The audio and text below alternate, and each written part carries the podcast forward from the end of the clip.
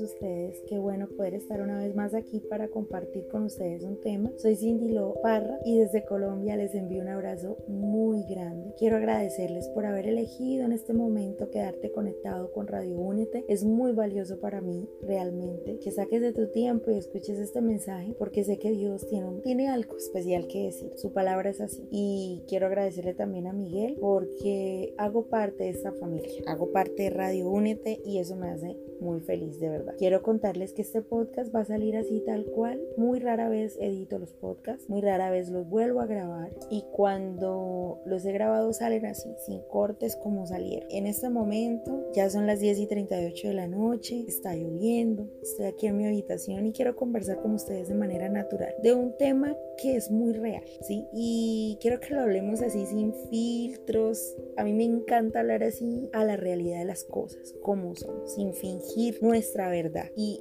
y más que estamos delante de papá, delante de Dios y también cuando estamos delante de las personas. Quiero contarles que he estado un poquito apartada de redes sociales, no he podido grabar video para YouTube. Tengo mi canal ahí en standby. Me ha pasado durante este año muchas veces que comienzo a grabar, me toca parar y así. Eh, estoy laborando y en este tiempo que he estado laborando me han pasado muchas cosas que son las que inspiraron este podcast. Quiero decirles que antes de entrar a trabajar unas semanas atrás hice una oración. Estaba en un encuentro de mujeres de mi iglesia y en uno de esos momentos de, de administración, de orar, de estar ahí en la presencia de Dios, de intimidad. Le repetí muchas veces a Dios, dame fuerzas, fortaléceme, dame fuerzas, fortaléceme. Y lo que venía a mi mente era como que mis rodillas flaqueaban, como que mis piernas se cansaban, como que yo me quería rendir.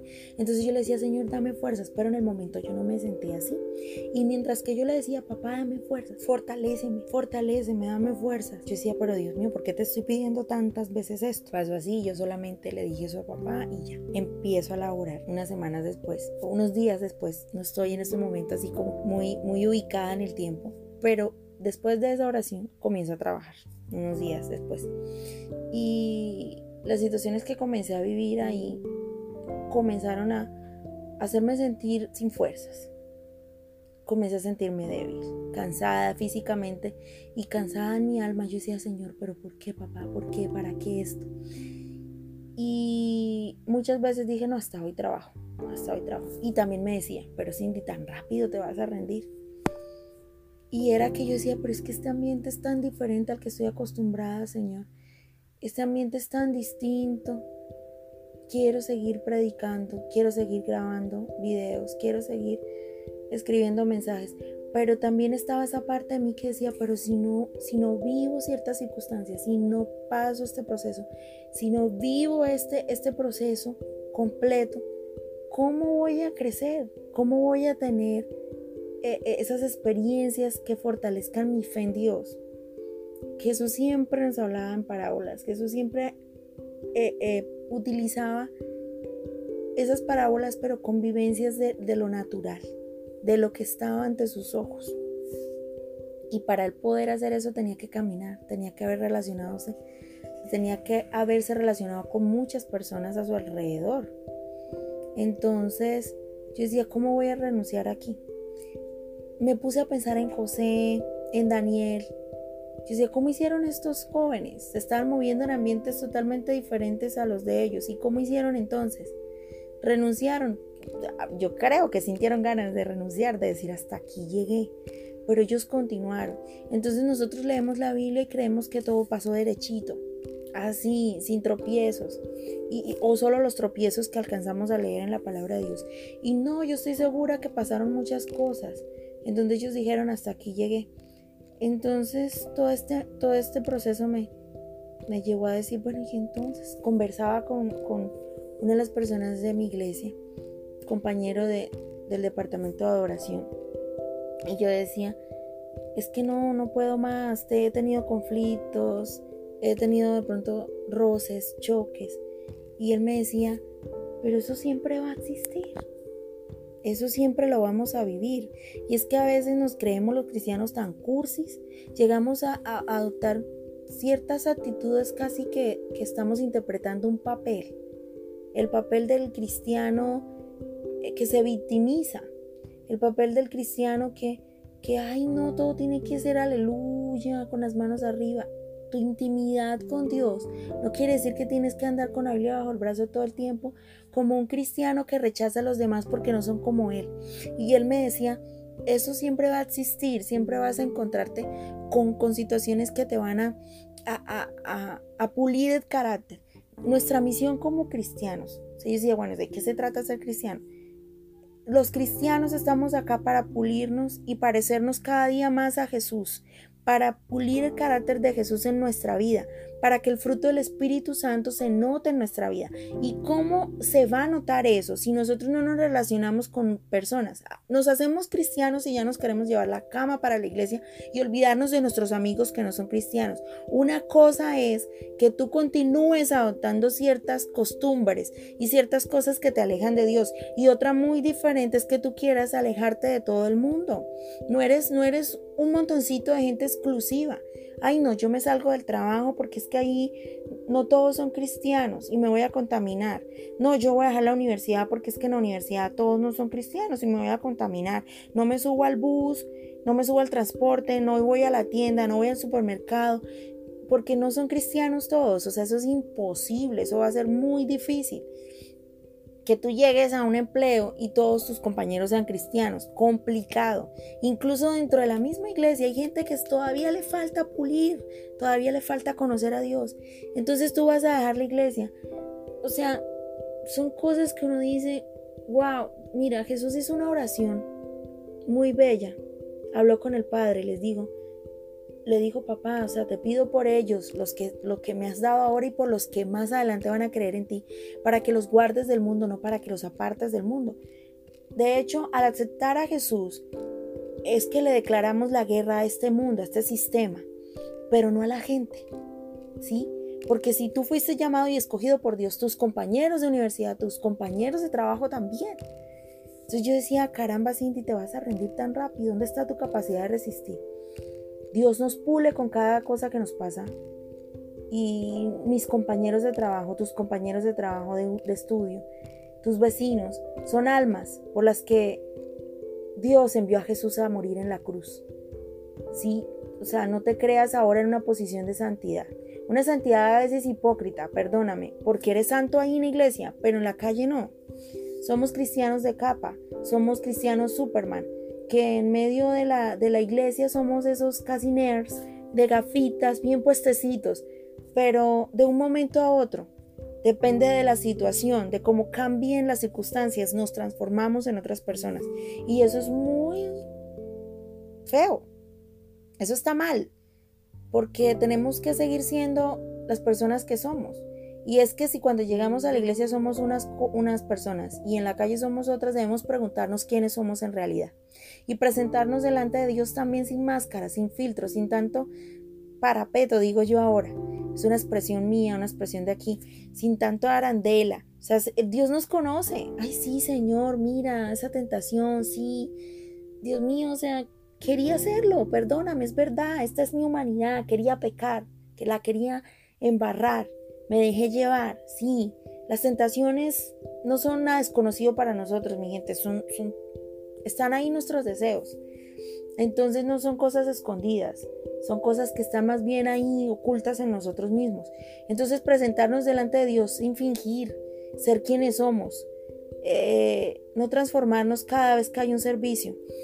Pasamos la mayoría del tiempo en nuestra, en nuestra universidad, nuestro, en nuestros labores, Pasamos menos tiempo en la iglesia y en nuestros hogares. Entonces a veces adoptamos comportamientos de nuestros compañeros. Ellos prácticamente son nuestra familia. Pero eso es una delgada línea. Una cosa es no ser hipócrita y otra cosa es dejarnos llevar. Porque todo nos es lícito, pero no todo nos conviene. Pero debemos seguir siendo luz. Seguir refleja, reflejando, reflejando el carácter de Jesús en nuestra vida. ¿Sí? ¿Y cómo se hace eso? Pues puliéndonos con cada cosa que nos pasa. A veces los cristianos no sé, somos tan artistas, tan actores. No, no estamos aquí compitiendo por un Oscar al mejor actor. Seamos lo que somos.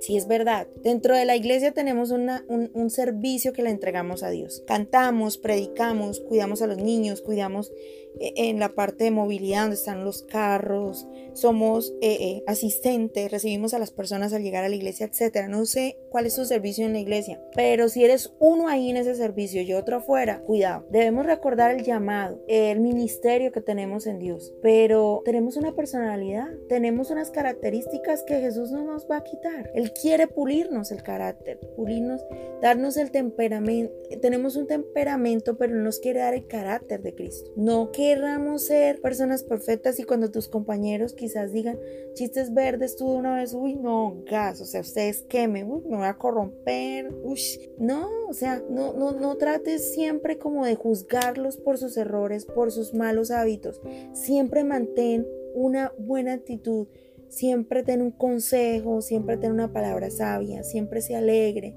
si estás enojado, listo, di estoy enojado, vas, respiras profundo, vuelves, pides perdón si la embarraste, pero eres real, eres, eres un humano que estuvo débil al pecado y día se acercó a Dios y Él lo fortaleció en esa debilidad. No eres, no eres un superhéroe, no eres un cristiano de cap que se transforma, depende de la circunstancia.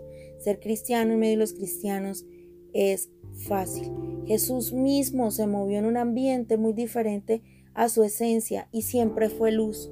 Jesús estuvo en las bodas de Canaán, Jesús estuvo en una fiesta en la casa de Mateo y le dijeron, ¿qué hace? A los discípulos se los dijeron, ¿qué hace tu maestro aquí comiendo con gente de mala fama? Pero Jesús dejó de ser Jesús. No, yo estoy segura que Jesús se reía, era, era él. Jesús bailó en las bodas de Canaán, Jesús hizo esto, o sea, se divirtió, su esencia de judío, él era lo que era, él, él estaba ahí no dejó de ser Jesús. Nunca perdió su identidad. Nosotros a veces nos desbordamos. Es que todo tiene un límite. Tú no puedes dejar de ser ese hijo de Dios que eres. Esa es tu identidad, hijo de Dios. Pero no quiere decir que te vuelvas ahora el, más santo y humilles, juzgues, critiques a tu alrededor a las personas, pero tampoco que te dejes influenciar por lo que está pasando alrededor a tal punto que te rindas. No podemos mi gente, coger una isla y solamente todos los cristianos irnos para esa isla. Necesitamos contagiar a los demás, inspirar a los demás a creer en Jesús, amar a Dios, que digan, hey, tú siempre estás ahí, siempre tienes a Dios en tu vida, pero también estás ahí con nosotros, no nos rechazan, no nos juzgas. Y en su debido tiempo ellos dirán, quiero de lo que tú tienes, porque nos los has demostrado porque has sido transparente, porque has sido tú verdadero, sin filtros, sin mentiras, sin hipocresía, sin falsedad porque, porque también le das gracias a Dios cuando vas a comer delante de nosotros, pero también te ríes con nosotros, también disfrutas con nosotros. Uy, no, yo no voy a ir a la fiesta que va a ser el jefe a final de mes porque van a dar cerveza y yo no tomo y, y van a repartir vinito y cuidado. No, puedes ir, pedir un refresco sin alcohol, disfrutar, reírte en cierto momento. Tú dices, no, ya me tengo que ir, disfrutaste, dejaste tu huella, dejaste tu amistad, son tus amigos, son las personas con las que pasas mucho tiempo. Entonces no es de, volvernos falsos, volvernos llenos de filtros. Y en la iglesia sí, uy, los aleluyas, levantamos la mano y qué santidad fluye en nosotros. Tampoco ser como Pedro, o sea, Pedro se mostraba siempre ahí al lado de Jesús y contigo todo, maestro. Y cuando llegó el momento, no. Ojo, miremos quiénes somos no seamos más hipócritas. Y recordemos siempre que roces en el trabajo, que situaciones que no van a ser de nuestro ambiente, eh, como es en la iglesia. Obvio, estamos en el trabajo. Eso siempre va a haber. Pero nuestra identidad nos debe marcar y es un reto. Es un reto más que todo en este tiempo en el que estamos viviendo. Porque Estamos viviendo tiempos complicados, tiempos difíciles, donde la identidad, los valores, donde el amor se está enfriando, donde se están perdiendo muchas cosas, muchos principios. Los principios de Dios no son negociables. Yo no te estoy diciendo que dejes de ser ese hijo de Dios que tienes que ser. Te estoy diciendo que si eres uno en la iglesia y otro en la calle, mires quién es el verdadero. No puedes tener doble personalidad. ¿Quién eres? ¿Sí? Dios te conoce. Dios sabe quién eres, a Él no le puedes mentir. Tú mismo no te puedes engañar. Entonces reflejemos a Jesús, pero no nos rindamos tan fácil. yo llegué a la conclusión de que no, es que la vida, la vida no es fácil, pero Dios nos da la fuerza. Siempre vamos a tener roces, conflictos, dificultades. Me estoy moviendo en un ambiente donde, donde ellos no están todo el tiempo cantando alabanzas, obviamente. Hay música, hay, hay, hay circunstancias, pero los he aprendido a querer en este tiempo, a mis compañeros de trabajo. Los he aprendido a conocer, los estoy conociendo todavía. Los, los, quiero mucho. Hacen parte ya de mí porque pasan casi todo el día conmigo. Paso casi todo el día con ellos. Pero yo quiero que cuando ya terminemos de trabajar, ellos puedan decir, me agradó Cindy y, y mostró a Jesús. En medio de toda su situación siempre fue ella.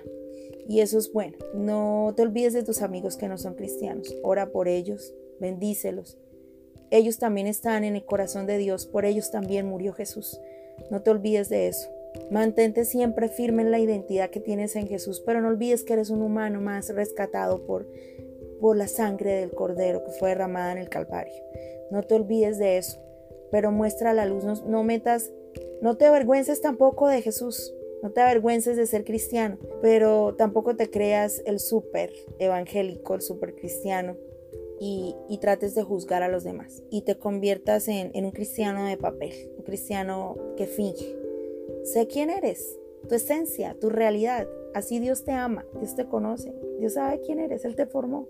Entonces dejemos las máscaras a un lado, dejemos de actuar y seamos reales y verdaderos. Que la gente en este mundo necesita más gente de verdad y, y menos fantasía, menos mentira, menos falsedad. Los quiero mucho, los quiero mucho. Eh, gracias por haberse quedado hasta el final de este, de este podcast.